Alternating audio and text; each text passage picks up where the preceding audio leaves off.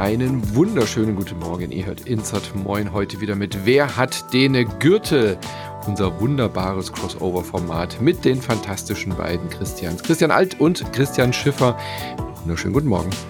Guten Morgen. Guten Morgen. Und ihr zwei Hallodris helft mir wie jeden Monat, das wichtigste Spiel des Monats zu finden und natürlich damit auch den weltweit wichtigsten Spielepreis auszuteilen. Der Videogame Awards schaut immer ganz neidisch zum, zum Gürtel, aber das sei ihnen gegönnt, dass sie diesen Monat auch ein bisschen Aufmerksamkeit bekommen bei Jeff Keighley. Aber natürlich fragt sich die ganze Welt, wer wird Baldur's Gate 3 vom Thron stoßen oder wer kann diesem Spiel diesen Gürtel streitig machen? Genau das versuchen wir hier herauszufinden mit euch, mit der Community auf community.wasted.de findet jeden Monat eine Abstimmung statt.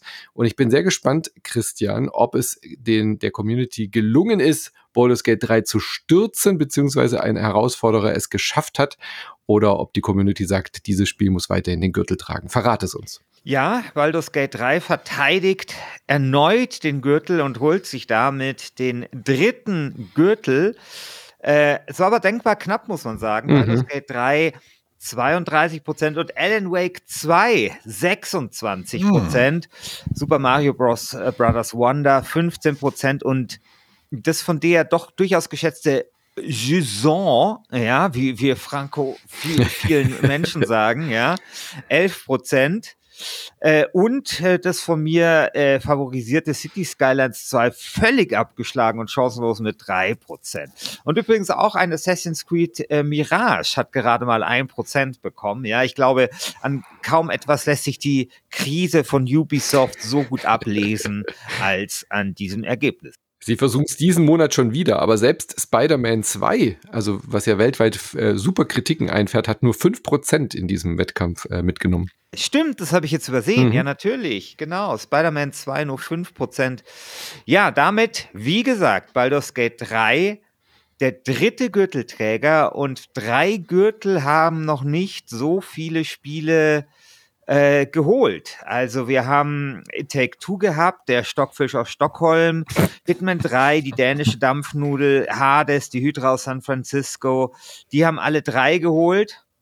Und dann gab es äh, natürlich Elden Ring mit, ähm, mit vier Gürteln. Ach ja, Chain Echoes hat auch noch drei geholt. Mhm. Aber das ist schon ein sehr, sehr exklusiver Club, in den sich da jetzt Baldur's Gate vorgearbeitet hat. Und nun ja, also wenn Baldur's Gate 3 jetzt nochmal den Gürtel holt, dann würde es gleichziehen mit Elden Ring. Und das wäre schon sehr, also sehr, sehr respektabel aber sicherlich auch verdient, wie die meisten Leute ja. wahrscheinlich sagen würden. Und ich bin gespannt, ob es auch noch in den Club of Five schafft, also den ganz, ganz exklusiven Club. Das würde ich Baldur's Gate 3 auch noch zutrauen. Schade für Alan Wake 2 und natürlich auch für Super Mario Bros. Wonder. Wären die beiden Spiele äh, nicht im gleichen Monat erschienen, wäre es eng geworden für Baldur's Gate 3. Also ich glaube, hätten sich die äh, Community, also die Fans von Mario und von Alan Wake zusammengetan, wäre ein Sturz möglich gewesen, aber dafür sind die Spiele und die Communities dahinter wahrscheinlich doch ein bisschen bisschen zu fremd, als dass da nochmal so eine, ja, solidarische Umvote-Geschichte stattgefunden hätte, ne? Ja, man muss aber schon dazu sagen, dass Baldur's Gate 3, wenn wir uns jetzt so die Ergebnisse angucken der letzten Male, das wird schon knapper. Also August 2023 52 Prozent, September 2023 42 Prozent und jetzt im Oktober eben 32 Prozent. Das heißt, wenn jetzt Baldur's Gate 3 nochmal schwächeln würde, dann würde es wahrscheinlich schon sehr knapp werden. Also da ja. bräuchte man dann schon auch eine äh, besondere Konstellation, dass sich andere Spiele halt, dass die Stimmen so aufteilen, dass da Baldur's Gate 3 nochmal durchschlüpft. Aber wer weiß, vielleicht ähm, ist ja auch die äh, relative Schwäche im Oktober halt einfach auch der starken Konkurrenz geschuldet und nicht so sehr ja, des, des abgeschliffenen äh, Spaßes, äh, den man mit Baldur's Gate 3 hat und die nebliger werden der Erinnerung an dieses Rollenspielmeisterwerk. Da werden wir jetzt mal sehen, wie das im November läuft. Es war aber wirklich ein respektables Ergebnis. 32 Prozent in diesem Monat finde ich schon wirklich, wirklich krass. Also Hut ab an Larian und ich glaube, äh, dass sie das nicht ganz ohne Grund gewonnen haben und äh, es gab nämlich jetzt einen Patch vor ein paar Tagen und der kam sicherlich wegen des Gürtels-Votings auch äh, dazu. Das hatten sie erst gar nicht geplant. Dann haben sie gesehen, es könnte knapp werden gegen Alan Wake 2 und haben eine Genitalphysik reingepatcht. Habt ihr das mitgekriegt? Du kannst in Baldur's Gate 3 jetzt deinen Charakter beim Hin- und Herwackeln, wenn er nackig ist, zugucken, wie die Hodensäcke und die Genitalien äh, physikalisch korrekt schwabbeln im Wind. Das haben sie nicht nur wegen des Gürtels gemacht, sondern natürlich auch wegen des Trailers zu GTA 6, der jetzt kommt, die ja auch sich mit Hodenphysik schon sehr, sehr gut auskannten, das Studio. Äh, Finde ich gut, dass, der, dass da jetzt auch, auch aus Europa mal nachgezogen wird. Genau, endlich, endlich. Also vielleicht äh, genau deswegen, vielleicht Baldur's Gate 3 zum vierten Mal Gürtelträger. Es liegt in eurer Hand, community.wasted.de und damit ihr wisst, für was ihr sonst noch abstimmen könntet, haben wir natürlich jetzt auch eine kleine Übersicht für euch über die November-Spiele, was wir gespielt haben, was zur Wahl steht. Und da gibt's einen großen Blockbuster, den du dir angeschaut hast, Christian Alt, bei dem ich leider nur ein kleines müdes Gähnen parat habe. Call of Duty Modern Warfare 3. Verrate uns, ob es ein Gürtelträger sein könnte. Du, äh, also es ist bei mir jedes Jahr dasselbe. Ähm, das neue Call of Duty kommt raus es könnte sich auch um einen brennenden Haufen Exkrement in einer braunen Tüte handeln. Ich würde es trotzdem kaufen. Und tatsächlich, wenn man irgendwie der Community da draußen äh, glaubt, das neue Call of Duty ist ein brennender Haufen Exkrement, den Activision schnell noch in den Laden gestellt hat. Ähm, also es hat wirklich so richtig vernichtende Kritik mhm. bekommen aus der Community. Die Kampagne spielt mehr oder weniger eigentlich nur auf der, ähm, auf der Warzone Map. Äh, wobei ich sagen muss, dass ich da jetzt noch gar nicht so weit bin. Ich spiele Call of Duty nämlich so wie immer. Ich äh, spiele das im Multiplayer und höre währenddessen Podcasts und Hörbücher. Mhm. Äh, und für diesen Use Case, der sehr, sehr speziell ist, ist es, muss ich leider sagen, das perfekte Spiel. Das ist so hirnlos und so dumm, dieses Spiel, dass es perfekt mich äh, Science-Fiction-Bücher äh, hören lässt, die, mhm. äh, die, die, die ich sonst nur auf, äh, die, ich sonst, die mich sonst zum Einschlafen bringen würden. Keine Ahnung. Also so, ich mag Hard Sci-Fi und Call of Duty und das geht einfach sehr, sehr gut zusammen. Aber es würde ja auch von Multiplayer-Fans äh, gemosert, dass es sich anfühlt wie ein teurer DLC oder ein teures Add-on-Paket zum letzten Modern Warfare. Äh, ja, es ist mehr oder weniger genau dasselbe wie letztes Jahr. Also wirklich, wirklich, wirklich gleich. Ähm, aber äh, keine Ahnung, ich glaube, ich habe einfach zu viel Geld. Ähm, das, immer, ja. das, mag eine valide Antwort sein, warum das ist so, so gut verkauft. So, also ich hätte es besser irgendwie in äh, NFTs äh, investiert oder so. aber, also Call of Duty, aber Mai. Jetzt, äh, jetzt bin ich da, ich habe da meinen Spaß. Also was ich, was ich sagen muss, ist, es ist ganz cool. Da sind auch äh, alte Maps drin von mhm. anderen Call of Duty Teilen, die jetzt ein bisschen aufgehübscht wurden und äh, noch herausgebracht. Also ähm, ja, ich, ich habe, ich muss leider sagen, ich habe da Spaß dran. Das macht wirklich ein bisschen Bock. So. Ja, genau. Das halt äh, Guilty Pleasure, sagt man so schön, ne? Es ist äh, the guiltiest of all pleasures. Ja. Ja. Gut, aber kein Gürtelträger, ne? Nee. Also dein, dein Spiel, dein Lieblingsspiel Nein. des Monats, aber kein Gürtelträger, alles klar. Also, also, also wenn jetzt Call of Duty, äh, Exkrement Warfare 3 hier äh, noch den Gürtel holt, also da fresse ich echt einen Besen. Also, okay, nee, äh, ich sehe schon, die Memes werden kommen und äh, wenn wir uns äh, alle zusammenschließen, um dich zu ärgern, aber dich gleichzeitig äh, eine Freude zu bereiten, stimmen wir alle für Modern Warfare 3. und, und stoßen ausgerechnet damit äh, Baldur's Gate 3 vom Thron. Nein, wird wahrscheinlich nicht passieren. Aber wenn wir gerade bei Science Fiction sind, äh, ich hätte jetzt eigentlich auch erwartet, dass dich The Invincible reizt, was basiert ja auf einer Science Fiction Kurzgeschichte von äh, Lem. Sagt dir das was? Ja, ja, äh, das reizt mich auch total. Ich finde es auch, das sieht ganz, ganz fantastisch aus. Äh, und ich habe wirklich großen Bock, aber ich kam jetzt noch nicht dazu, weil ich irgendwie zu sehr in meinem äh, Hirnaus-Modus war. Mhm. Ähm, mal schauen, ob ich da im zwischen den Jahren äh, Energie für habe, auch ein bisschen äh, höhere Computerspielkost zu genießen. Ähm, genau, weil ich bin gerade hier im, im, im Five Guys-Modus. Verstehe. Aber Schiffi und ich werden dir sagen, ob sich's lohnt, Schifi, du hast es angeguckt. Ja, ich habe es mir angeguckt.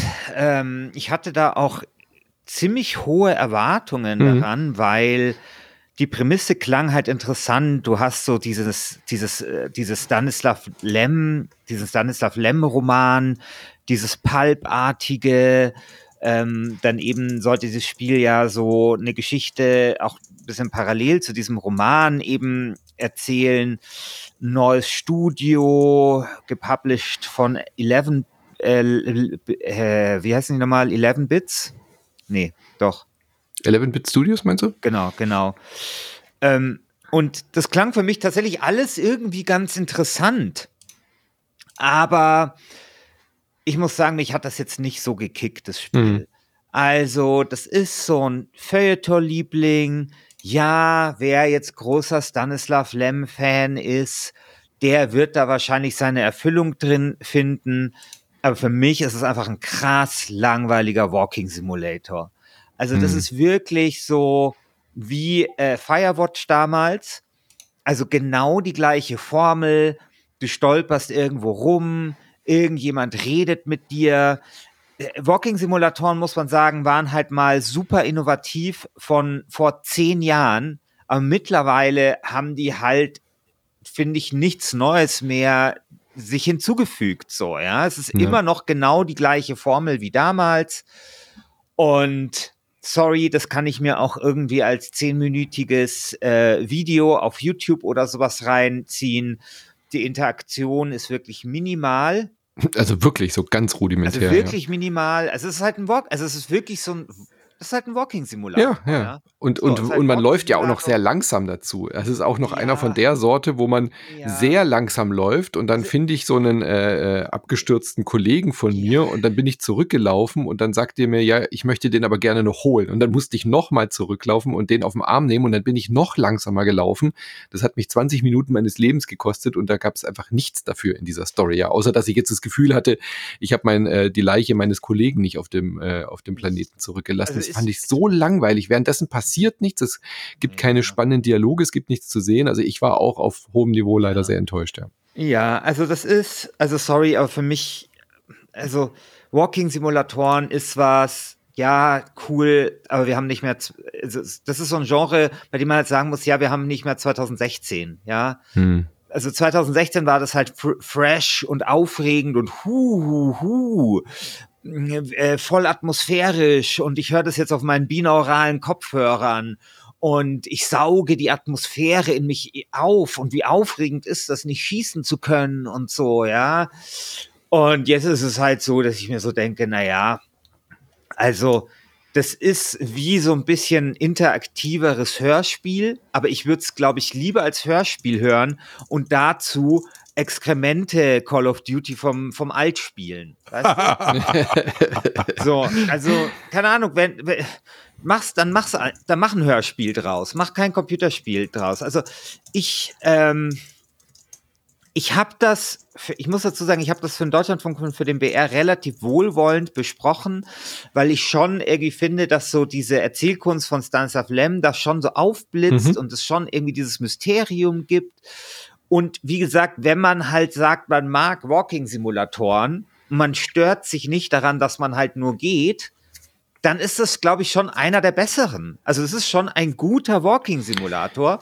Die Frage ist halt, ja, hat man halt Bock auf einen Walking-Simulator? Und ja. da, da, diese Frage tue ich eher mit Nein beantworten. Die Frage dahinter ist, äh, nicht die, die Frage, die man sich stellen muss, ist auch, hat man Bock auf diese äh, Kurzgeschichte, auf dieses Universum, auf diese, ja, Hard Sci-Fi oder wie nennt man das denn so? Realismus Sci-Fi. Ja, das ist ja eher so Retro Sci-Fi, ne? Genau. Weil ja, ja in der ja. Welt sozusagen so ein bisschen wie, wie Fallout eigentlich, mhm. sozusagen in der Zukunftswelt. So Future Retro Sci-Fi, genau. ja, genau. Also halt Und das macht mich ja an. Nie, nie stattgefunden hat. Genau. Ja? Also du hast halt Atompunk und so ist da halt mit drin. Ja. Allein die Tatsache, dass man im Besprechungsraum von dieser Raumkapsel sitzt, äh, Christian Alt, das wirst du auch lieben, und dann sitzen die da und rauchen. Es ist so geil. Innerhalb dieses Raumschiffs sitzen Männer mit Schnurrbart und rauchen, wie in so einem 70er-Jahre-Film. Äh, das finde ich war ein absolutes Highlight, äh, dass, dass sie das dann so knallhart auch durchgezogen haben. Also auf diese ganze Welt und diese Geschichte dahinter habe ich schon Bock. Äh, für mich könnte sie halt einfach, da gebe ich dir recht, Christian Schiffer, einfach ein bisschen schneller und äh, moderner erzählt werden. Also ich mhm. muss da nicht zehn Minuten langlaufen, dann mach halt einen Timeskip Das finde ich, das gibt mir nichts in diesem Spiel, da dann hinzulaufen. Und diese Rätsel sind ja keine Rätsel. Das ist ja wirklich sehr, sehr basic irgendwie. Klick da ein ja. Knopf und klick da ein Schalter. Ja. Das klingt nach einem Spiel, das, also jetzt, wenn die Grafik nicht so geil wäre, ähm, das hätte auch irgendwie so ein Twine-Adventure sein mhm. können, so klingt das, ja, ja. so wie das beschreibt. Also, hm. Äh, ja. Kann ich übrigens an einer Stelle kurz klugscheißern. Ähm, äh, der Mann heißt nicht Stanislav Lem, sondern Stanislav Lem, weil das L hat so ein Dings, so ein, so ein ah. durchgestrichenes Ding, deswegen spricht man Stanislav aus. Cool, Just Klugscheißer Feuertor mhm. Things hier. Ja, also schwierig. Dafür sind wir doch hier. Echt schwierig. Also irgendwie, irgendwie am Ende des Tages, glaube ich, fehlt dem Spiel etwas Spezielles und es fehlt dem Spiel, glaube ich, wie man diese aus dieser Walking Simulator Folge äh, Formel noch mehr rausholt oder mm. dem vielleicht doch noch mal einen neuen Twist gibt. Ja. Das Spiel hätte genauso gut, das heißt zum achten Mal zwei, vor acht Jahren erscheinen können. Dann da wäre es auch ein Hit gewesen. Kleine, damals wäre es eine kleine Sensation gewesen. Das hätten alle, alle total abgefeiert. Äh, aber jetzt ist es halt einfach nur ein gehobener Walking-Simulator. Ja. Und man sieht auch an den Verkaufszahlen, also es ist ja ein ziemlicher Flop, dass das halt einfach nicht reicht. No. Sehr schade. Dann habe ich noch was gespielt, nämlich Assassin's Creed Nexus VR. Und das ist genau das, nach was es klingt, nämlich das lang erwartete exklusive Assassin's Creed für die Quest. Also es ist ein reines VR-Spiel, kann man nur in der Virtual Reality spielen. Auf Quest 2 und 3 ist es jetzt erschienen und ist von Ubisoft eben die Adaption der Assassin's Creed-Reihe für VR. Und das ist richtig, richtig gut geworden. Für mich das beste äh, Ubisoft-Spiel seit Jahren tatsächlich. Äh, es ist einfach eine unglaubliche Machtfantasie. Du spielst halt Assassin's Creed aus der Ego-Perspektive in fucking VR und sie haben keine Abstriche gemacht. Das finde ich wirklich, wirklich lobenswert und erwähnenswert. Assassin's Creed hat gesagt, wenn wir das machen, dann gehen wir all in. Also du machst wirklich alles. Du machst den Leap of Faith von, von einem Kirchturm runter in VR aus der, ja, aus den Augen des Assassinen und äh, kannst komplett alles erleben. Du kannst dich komplett frei bewegen. Das ist kein Assassin's Creed auf Schienen oder so, was sie natürlich technisch machen mussten. Es ist ein, äh, kein Open-World-Spiel. Es ist kleine abgesteckte Areale. Du spielst so Erinnerungsfetzen nach äh, von drei bekannten Assassin's Creed-Figuren, Ezio, äh, Cassandra und Connor, also der aus dem äh, dritten Teil in Amerika und hast dann dort auch verschiedene Waffen, verschiedene Stile. Also du hast dann mehr Pfeil- und Bogen-Missionen oder bei dem Connor hast du dann halt so eine, so eine Wurfaxt, mit der du hantieren kannst. Und ansonsten bist du aber, trotz dass es abgesteckte Areale sind, eben relativ frei unterwegs und hast dort wirklich dann klassisch die Aufgabe, ein oder zwei Personen zu meucheln, an Wachen dich vorbei zu stealthen und machst das alles in VR und fühlst dich halt wirklich wie ein, wie ein Assassine in dieser Welt und kletterst dann die, die, die Türme hoch und versteckst dich in Heuballen. Wirklich fantastisch. Es ist kein Spiel für Leute, die sehr Motion Sickness anfällig sind, hört man wahrscheinlich schon raus. Aber auch da hat Ubisoft wirklich volle Arbeit geleistet und bietet dir 8, 12 Millionen Setting-Einstellungen, um das Spiel so anzupassen, dass es für deine äh, es ist ja nicht Motion Sickness, aber für die Übelkeitsanfälligkeit in VR adaptiert werden kann. Also die gehen dann so weit, dass du, wenn du Höhenangst hast, kannst du einen Höhenangstmodus einschalten, dass du dann so Gitternetzlinien siehst. Du kannst dir ähm, natürlich auch die Teleportfunktionen irgendwie ganz äh, dynamisch einstellen, dass du dich irgendwo hin teleportieren kannst, statt dass du frei laufen kannst. Du kannst die Drehung einstellen, du kannst die Vignette einstellen, dass eben dein Sichtfeld ein bisschen kleiner wird, wenn du fällst oder auch beim normalen Laufen. Die gehen sogar so weit, dass du dir eine virtuelle Nase einblenden lassen kannst in drei verschiedenen Größen, damit deine Augen einen Fixpunkt haben, was eben halt auch schon hilft, um diese Übelkeit zu bekämpfen. Richtig, richtig gut geworden. Assassin's Creed Nexus VR. Ja, krass. Also, ähm, ich glaube, das Letzte, was ich in der VR machen wollen würde, ist, mich von einem Turm zu stürzen. ich ganz ehrlich. Das klingt ganz, ganz schlimm. Ja. Es ist auch schlimm, aber es ist großartig. Okay, krass, ja. Äh, ich hatte ja diese, äh, diesen Monat, ähm, hatte ich hier die Quest 3 zu Hause mhm. äh, und mir ist leider schlecht geworden. Ähm, mhm. Ja, da darfst du das nicht ausprobieren. Also so, so äh, ich hatte hier für, für zwei Tage oder so äh, und muss wirklich sagen, dieser Pass-Through-Modus ist so geil. Ja. Leute, das wird alles verändern. Ähm, das so dieses diese Apple Vision Pro. Ich bin gerade wirklich excited ja. auf dieses Gerät, äh, wenn das in geil ist, weil also das was da Facebook schon für 400 Euro oder 500 Euro hinstellt, ist, ist, war, ja. ist echt geil.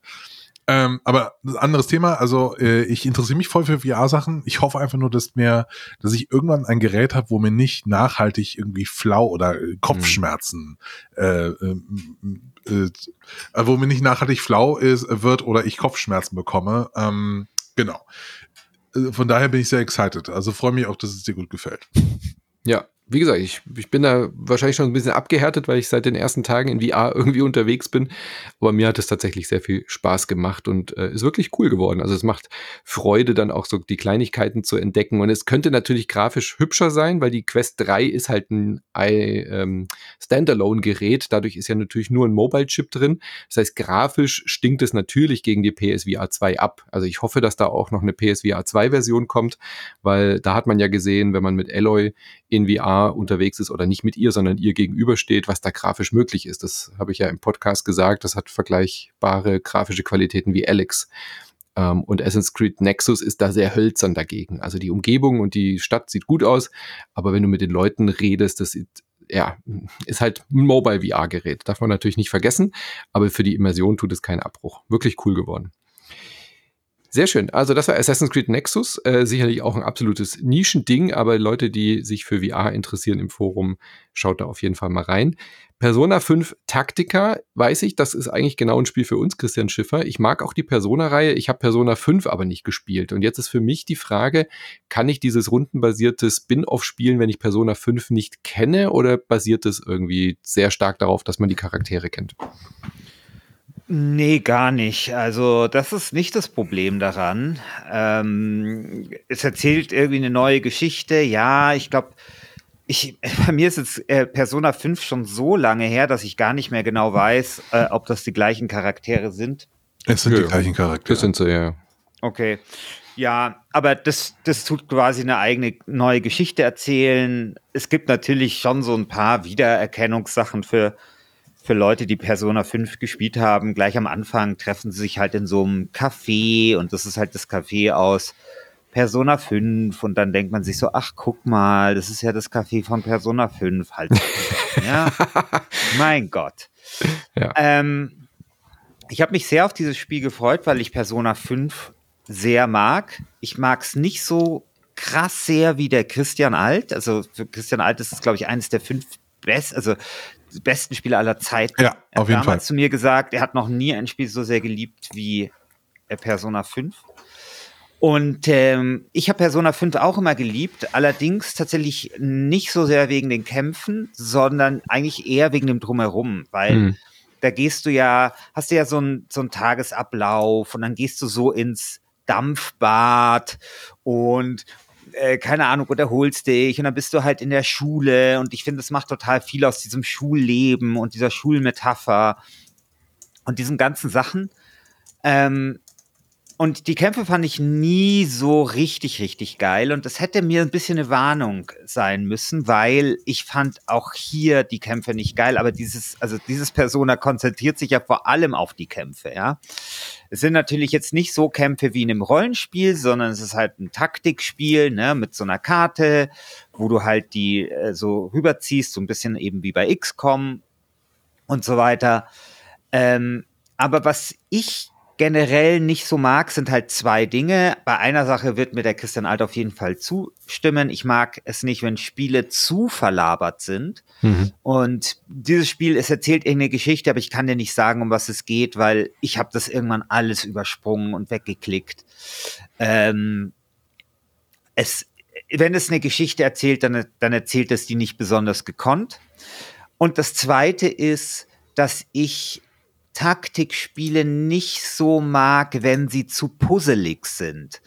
Also was meine ich damit, wenn du hm. dir zu viele Gedanken machen musst zum Thema, hm, wen muss ich jetzt wann treffen, damit ich irgendwie ein frei, äh, eine freie Aktion bekomme, äh, wie, damit ich so eine Kettenaktion äh, bekomme und so weiter. Also weißt du, ich, ich mag das nicht so sehr, wenn ich mir über diese ganzen Sachen krass Gedanken machen muss und so ein bisschen in die Zukunft planen muss. Mhm. Und das ist es so ein bisschen bei. Ist es bei Fire Emblem nicht auch immer so? Das mochtest du doch eigentlich auch. Da hilft es doch auch total, die richtigen Leute nebeneinander zu haben und so. Da habe ich das nicht so wahrgenommen, tatsächlich. Okay. Da habe ich es nicht so wahrgenommen. Vielleicht habe ich das aber auch in einem, in einem Spiel, äh, Schwierigkeitsgrad gespielt, wo das keine so große Rolle hm. spielt. Hm. Das kann natürlich auch immer sein. Ähm, also es gibt tatsächlich noch einen eigenen Puzzle-Modus in äh, Persona 5, wo du tatsächlich wo jeder zugstimmen muss, aber halt auch in der normalen Kampagne habe ich das so ein bisschen so wahrgenommen, so hey, äh, sozusagen, ich habe hab nicht das Gefühl gehabt, okay, ich reagiere jetzt irgendwie spontan auf eine Situation oder irgendwas, sondern dass ich schon sehr genauen Plan haben muss, ähm, um halt dieses Level zu lösen. Ja, also nicht nur mhm. den Kampf, sondern ich rede hier wirklich so vom Lösen des Levels. Und ja, also das ist ja eigentlich auch total in Ordnung, ähm, aber es ist halt nicht so meins. Aber wenn man halt sagt, okay, man mag Strategiespiele vor allem genau dann, also wenn die so ein bisschen verpuzzelt sind, dann könnte es natürlich das genau Richtige sein, weil da hat das dann wiederum ja fast schon ein Alleinstellungsmerkmal, ja. Ja gut, also meinst du, ich verpasse nicht groß was? Ich würde sagen, nein. Also ich würde sagen, nein, spiel weiter Jack the Lions 3, so wie ich. ja? ja, hat auch zu wenig Gürtel getragen. Ja, das ist die Konsolenversion, das darf man schon sagen. Ich mhm. habe mir die eben gekauft äh, letztens und seitdem spiele ich die Konsolenversion. Die Konsolenversion ist sehr zu empfehlen von Jack the Lions 3. Cool. Sehr zu empfehlen finde ich auch American Arcadia, was ich euch noch äh, vorstellen will. Das ist so ein Titel, der, glaube ich, relativ untergeht gerade, aber jetzt vielleicht äh, im Dezember noch mal ein bisschen Aufsehen kriegen könnte, weil der ist auch nominiert bei den Videogame Awards für Outstanding Story Kategorie, äh, also für die, für die Geschichte und für die Erzählung. Und da steht es wirklich auch sehr, sehr gut nach. Äh, nicht bei den äh, Game Awards, sorry, bei den äh, Steam Awards natürlich. Und das ist wirklich ein ganz cooles Spiel. Es hat auch so einen Retro-Look, spielt so in den äh, 70er Jahren. Alles ist so rot, braun, orange. Man hat so, Charakter, so, so einen Charakter, so einen Büroangestellten, der da an so einem Unternehmen arbeitet, täglich ins Büro geht und so ein äh, ganz normales, modernes Leben hat. Und das Ganze erinnert so ein bisschen an, naja, es hat so filmische Anleihen. Also es hat so ein Cinematic Adventure Flair am Anfang. Du läufst eigentlich nur von links nach rechts am Anfang mit dieser Figur und ähm, hast so Anleihen an Groundhog Day, weil du immer wieder siehst, wie morgens der Wecker geht. Und dann hast du auch so äh, Andeutungen, dass das sowas ähnliches sein könnte wie Truman Show, ja, also sehr filmische Referenzen überall zitiert. Und dann gibt's einen kleinen Twist direkt nach dem Tutorial, deswegen erwähne ich das jetzt hier auch gleich, steht auch auf der Steam-Seite, dass du einen zweiten Charakter triffst, nämlich eine ja, Hackerin, nenne ich sie jetzt mal. Und die zwei Charaktere leben in unterschiedlichen Welten, sie hilft ihm dann da aus diesem Unternehmen auszubrechen. Und dann hast du aber zwei verschiedene Gameplay. Also immer wenn du mit ihr spielst, bist du aus der Ego-Perspektive, musst so in dieser Welt so am Computerterminal und so, so Sachen erledigen, damit er, Walter oder wie der heißt, dann eben auch in dieser 2D 2,5D Plattformwelt dann irgendwie auch wieder Sachen freigeschaltet bekommt. Also wirklich ein ganz cooles äh, Spiel ist jetzt im Dezember, Quatsch, im November rausgekommen und fliegt so ein bisschen unterm Radar und ich finde völlig zu Unrecht, weil allein vom, vom Stil her und von der Erzählung, es hat tolle, tolle Sprecher und Sprecherinnen, ist also irgendwie toll inszeniert und mich macht das total an, dieses Spiel. Ich finde es wirklich äh, erwähnenswert und spielenswert und bin noch nicht durch, werde es auf jeden Fall weiterspielen, dann vielleicht bei uns beim Brunch nochmal erwähnen, wenn ich es dann äh, fertig gespielt habe. Und die Story, also ich verstehe, warum das nominiert ist, weil es wirklich eine, eine coole, schöne Geschichte erzählt. American Arcadia heißt das auf Steam. Cool. Last Train Home hätte ich jetzt erwartet, Christian Schiffer, dass das ein Spiel für dich ist. So eine, ist es auch. Ja, äh, ein Taktikspiel, was quasi so meets Frostpunk, äh, meets Management, Zugmanagen, äh, historisches Drama und so weiter. Hätte ich jetzt voll erwartet, dass du da schon tief drin bist in der Materie. Ich habe das Spiel halt noch nicht, aber ich will das unbedingt haben. Äh, allein deswegen, weil ich äh, den historischen Hintergrund halt super mhm. interessant mhm. finde. Also die tschechoslowakische Legion, also generell äh, dieser ganze russische Bürgerkrieg ist halt mega interessant. und die tschechoslowakische Region, äh, Legion, auf dem das Ganze basiert, äh, ist natürlich, also das Spiel kommt, glaube ich, auch aus Tschechien, ne, wenn ich mich, mhm. wenn mich nicht alles täuscht. Das ist natürlich absolut legendär. Und ähm, deswegen würde mich das tatsächlich sehr interessieren. Aber ich, äh, ja, ich spiele ja gerade Check the Lions 3. Mhm. Und ähm, deswegen konnte ich es mir noch nicht angucken. Aber ja, ich habe Bock. Und was ich hier gehört habe, ist es ja auch spielerisch ziemlich gut. Ja, richtig cool. Also ich hatte nur gerade nicht so viel Lust. Also ich habe es kurz angespielt. Ich liebe auch dieses Setting und diese diese ernst genommene Thematik, ja, und dann eben auch so diese Frostpunkige, aber eben jetzt nicht so mit so einem Sci-Fi-Thema oder mit einem Paralleluniversum-Thema, sondern wirklich eben, dass die äh, diesen letzten Zug, diesen bewaffneten Zug dann auch nehmen und du musst dann dort auch, also sich den Zug ausbauen, ähm, überlegen, wofür, wofür verwende ich meine knappen Ressourcen. Also das ist ja so richtig dieses Frostpunk-artige Gameplay oder eben auch was so an Jagged Alliance oder so erinnert, wo, wo stecke ich meine Ressourcen rein? Und dann triffst du auch immer wieder so harte Entscheidungen. Was mache ich denn jetzt mit diesen letzten Überresten an Essen, die ich habe? Spende ich die jetzt dieser Familie oder hebe ich die für meine Soldaten auf und so weiter und so fort? Wirklich cool erzählt, auch richtig, richtig immersiv erzählt. Du kannst ja dann auch äh, die, die Soldaten und Soldatinnen dann in der Originalsprache lassen. Also du kannst es dir auch natürlich übersetzt äh, sprechen lassen, aber sie haben eben auch alle Originalsprachen drin in diesem Spiel, was dann natürlich auch für diese ganze Atmosphäre total hilft. Auf was ich gerade aber nicht so Lust habe, da kann das Spiel natürlich nichts dafür, aber ich hatte nicht so Lust auf diesen Echtzeit-Taktik-Modus. Äh, also das Spiel erinnert ja. ja. an der anderen Hälfte dann eben sehr, äh, orientiert sich dann an so Spielen, wie sie Mimimi-Games jetzt eben halt auch ja. gemacht haben. Du hast dann so drei, vier Einheiten, die du übers Feld ziehst und dann in diesen Echtzeitschlachten da dann deine Kämpfe erledigst. Das ist gut gemacht, also ist gar keine Frage. Macht Spaß, aber ich habe auch das letzte Mimimi-Spiel dann auch nicht groß weit gespielt mit den Piraten. Irgendwie bin ich diesem Genre seit Shadow Tactics auch so ein bisschen und Desperados dann irgendwie ein bisschen überdrüssig geworden. Aber wie gesagt, es liegt voll an mir. Also es, wenn man diese Genre weiterhin mag, ist Last Train Home, finde ich, dann eine wirklich tolle Ergänzung, weil es halt nicht nur das ist, sondern eben halt auch diesen, diesen Strategie, äh, diesen übergreifenden äh, Modus noch hat, wo du dich dann eben auch über diese Kampagne hinweg dadurch kämpfst im wahrsten Sinne des Wortes. Richtig gutes Ding. Ja, kannst ja nächstes ja, also Mal berichten, wenn du noch dazu kommst, ja. Ja, also mich interessiert das voll. Ähm, mhm. Ich habe auch äh, einen begeisterten Test nach dem anderen gelesen und auch das ist so ein Spiel, ähm, das ich mir auf jeden Fall noch anschauen werde. Es ist so, es kommt doch zu viel raus, ne? Also man kommt ja. nicht mehr hinterher, ähm, gerade in einem Jahr wie diesem. Äh, ja, also auf jeden Fall The Last Train Home äh, schaue ich mir an. Habt ihr The Talos Principle gespielt? Das alte? Nee. Nein. Aber kennt ihr vom Namen, oder? Das hat ja. ja auch. Ja, natürlich so ein, so ein Legendenstatus sich schon irgendwie ja, ja. so erarbeitet. Äh, da kam jetzt der zweite Teil raus, ist ja witzigerweise von den Leuten, die sonst eben äh, auf der dumm geil Skala auch besonders äh, besondere Spiele veröffentlichen. Du weißt, was ich meine, oder? Wie? Äh, Thales Principle würde ich auf der dummen geil. Nein, das, das Studio. Das Studio macht ja sonst eher so diese stupiden Baller-Orgien. Äh, ist es so? Ja. Ah, okay. Wusste ich. Und, und da äh, holen sie sich dann ähm, quasi das, das, das Gegengewicht äh, rein und sagen, nein, da machen wir jetzt das Akademiker-Liebhaberstück. So habe ich so ein bisschen so das Gefühl. The Talos Principle vermischt ja so Portal-eskes Gameplay mit philosophischen Fragen und so weiter. Also das komplette Gegengewicht zu, oh, wie heißt diese Baller-Serie? Wenn ihr gerade nicht wisst, was ich meine. Äh, wo man quasi so Duke Nukem-Style alles über den Haufen Serious Sam machen die. Genau, Serious Sam, danke. Und das ist ja das, der komplette Gegenentwurf, The Talos Principle. Und der zweite Teil soll da wohl auch anknüpfen. Also die Leute bei uns im Forum, also bei uns im Discord sind schwer begeistert. Die sagen, das geht wirklich nahtlos weiter mit dieser Geschichte. Super spannend erzählt. Mein Problem ist nur, dass ich auch da wieder gerade überhaupt gar keinen Bock habe auf diese Rätselmechanik ich habe es angefangen und oh, also es ist auch ein gutes Podcast-Spiel so gesehen, weil du halt während du diese ganzen Puzzles und Rätsel machst, äh, bist du so in diesem Knobelmodus, aber hast da halt wenig Geschichte. Und dann danach gibt's dann immer wieder so Segmente, wo man dann eben auch diese Welt mit diesen Robotern erkundet und dann da eben auch diese philosophischen Fragen hat. Aber soweit komme ich bei Talos Principle 2 gar nicht. Den ersten habe ich wirklich gerne gespielt.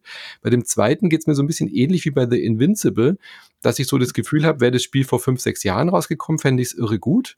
Und jetzt habe ich so das Gefühl, es gibt so viele interessante Knobelspiele, die immer noch so einen extra Twist reinbringen. Ja, Subliminal oder Viewfinder dieses Jahr, wo man irgendwie so mit dieser ja, mit diesen, mit den physikalischen Grundgesetzen spielt und Dinge sich eröffnen, wo du sonst denkst, es geht doch gar nicht, aber Videospiele können das dann. Ja, also bei Viewfinder hältst du ja so ein Polaroid-Foto hin und dann generiert sich das in der echten Welt und dann kannst du in das Polaroid quasi reinlaufen, so. Und Talos Principle ist halt so bisschen Standard-Rätselkost öffnet sich vielleicht hinten raus noch, wird vielleicht noch spannender. Äh, hat ja auch tolle Kritiken gekriegt, also dafür bin ich wahrscheinlich einfach nicht weit genug. Aber die erste Stunde hat mich ein bisschen angeödet. Dann habe ich aufgrund des Forums weitergespielt und finde es immer noch nicht so prall. Also von daher ist einfach, glaube ich, nicht, nicht mein Spiel. Aber glaube ich, hätte würde ich jetzt mal behaupten, gute Chancen. Ähm, sehr weit oben in der, in den diesjährigen, äh, in diesem Monaten vor, wie sagt man da, in diesem monatigen Voting zu sein. Also ich würde tippen, dass Last Train Home und Talos Principle die zwei Spiele sind, die am ehesten damit konkurrieren, Baldur's Gate 3 anzugreifen. So ein richtiges Forumspiel. Ja. Gut. Ihr habt nicht mehr so viel gespielt diesen Monat, ne? Nee, tatsächlich nicht. Ähm, nächsten Monat äh, gibt es ein Spiel, auf das ich mich sehr freue und das ich jetzt auch schon gekauft habe, aber vorher muss ich halt noch ähm, Jack the Lions 3 durchspielen. Mhm. Aber diesen Monat ja, also es gibt, es gab schon so ein paar Spiele, die mich interessiert hätten, ja. Also Stronghold, die Definitive Edition hätte mich interessiert, weil mhm. Stronghold mhm. ist eins meiner Alltime favorites Dungeons 4 hätte ich, glaube ich, auch ganz nett gefunden. Football Manager 2024 hätte ich mir zumindest mal angeguckt, nur um danach festzustellen, dass es natürlich nicht ansatzweise an die Meisterwerke von Gerald Köhler heranreicht. Und ansonsten für Nintendo-Leute gab es zwei interessante Sachen. WarioWare Move It mag ich sehr, aber auch nichts, was äh, Gürtelformat hätte. Aber es ist halt so dieses lustige, du hast nur fünf Sekunden Zeit, irgendwie ein Minispiel zu lösen. Diesmal halt mit Shaken und Moven und viel Body Movement und so. Ist wirklich ein ganz witziges Spiel geworden, aber halt nicht so hundertprozentig gut technisch umgesetzt.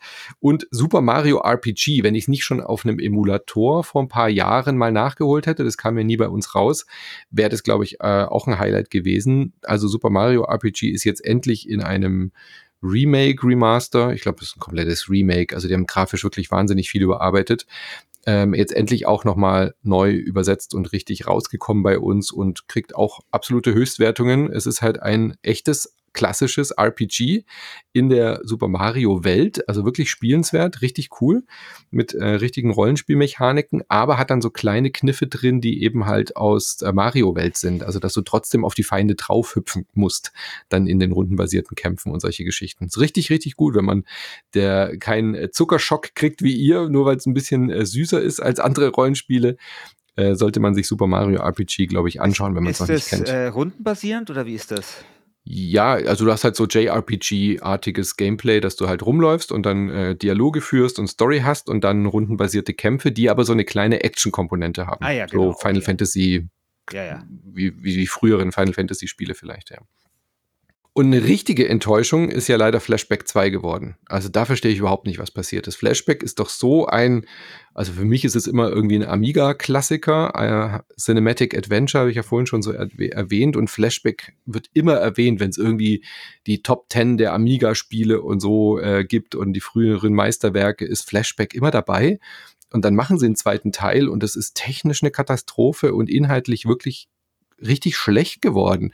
Das hat, glaube ich, 36 Prozent bei der GameStar und so gekriegt und auch bei IGN irgendwie eine 3. Also Vollkatastrophe. Da hat sich irgendjemand die Lizenz gesichert, aber wusste nicht, wie man ein gutes, gutes Nachfolgerspiel dazu macht. Sehr traurig. Also das überrascht mich jetzt aber nicht, weil, also erst recht, wenn du sagst, hey, das war mal ein bekanntes Amiga-Spiel, mhm. dann ist doch erst recht irgendwie äh, so der Modus von so ein paar windigen Entwicklern. Geil. Ja. Lasst hier die THQ Nordic Nummer fahren und lasst da mal richtig Schrott rausbringen. Ja, ja, sehr schade. Sehr schade. Ja, Microids ist, ist das Es ist Studio. natürlich irgendwie, ich weiß nicht, also ich glaube sowas wie Jack the Lions, ähm, um das nochmal zu erwähnen, mhm. äh, da ist es glaube ich auch einfacher, sowas in die Moderne zu überführen. Ja, ich meine, es ist ein Strategiespiel, kann man modernisieren, grafisch und so weiter, mechanisch.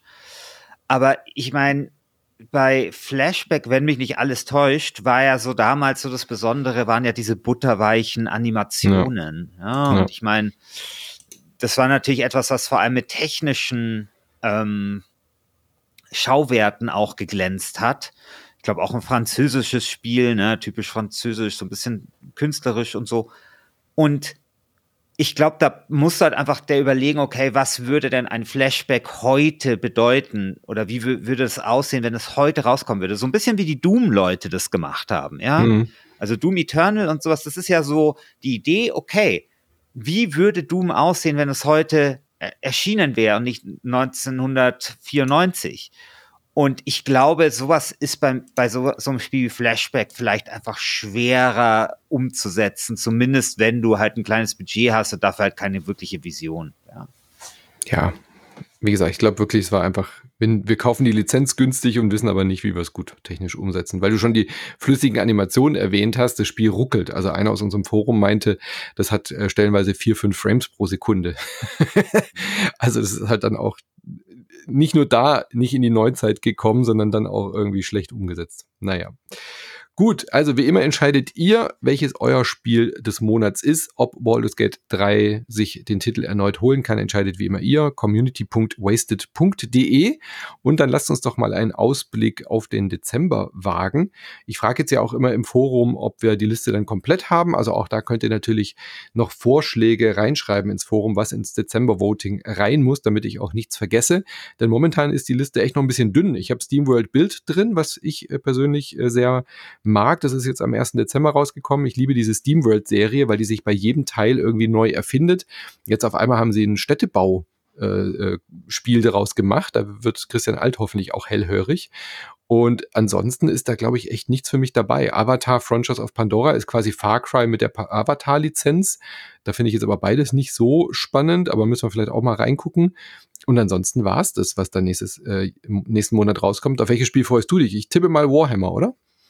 Ja, also das eine ist äh, genau Warhammer Rogue Trader. Ich meine, das kommt von Old Cat, die halt mhm. wirklich sehr gute, wenngleich sehr verlaberte, aber sehr, sehr gute ähm, Retro-Rollenspiele gemacht haben. Und da habe ich richtig Bock drauf. Ähm, die Kämpfe werden diesmal auch nicht so im alten RPG-Style sein, sondern äh, konsequent rundenbasierend. Deswegen kann das Spiel nur besser werden. ähm, und naja, dann hast du natürlich das allerwichtigste Spiel vergessen, nämlich äh, dieses Siedlerspiel. Wie heißt das denn? Ach so, äh, äh, klingt so ähnlich wie Pandoria. Ja, ich weiß. Ja, genau. Pioneers ähm, of Pagonia oder sowas. Genau, genau. Pioneers of ja. Pagonia. Ähm, also Aber ist das nicht nur, ist nur Early Access? Sollen wir das schon äh, Kampfgewicht geben? Wahrscheinlich schon, oder? Das entscheiden wir dann.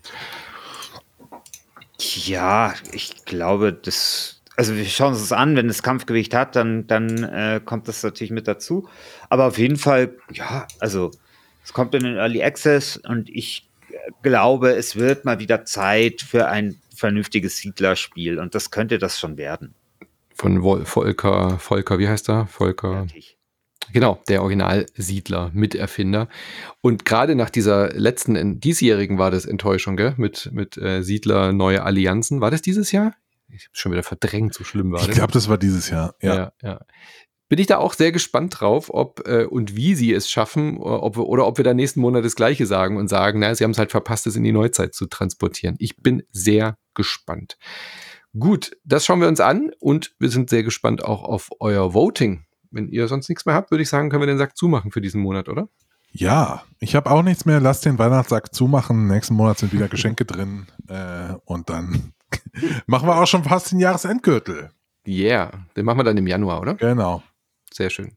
Da gibt es natürlich auch noch den Sieger der Herzen, den ihr wählen könnt und natürlich auch den großen Jahresgewinner. Und ich bin nicht gespannt, wer sich denn dieses Jahr holen wird, den, äh, den Jahresgürtel. Das kann man ja wahrscheinlich schon relativ klar eingrenzen. Aber mal gucken. Vielleicht gibt es ja noch eine Überraschung. Dann hören wir uns nächsten Monat. Community.wasted.de geht es zur Abstimmung.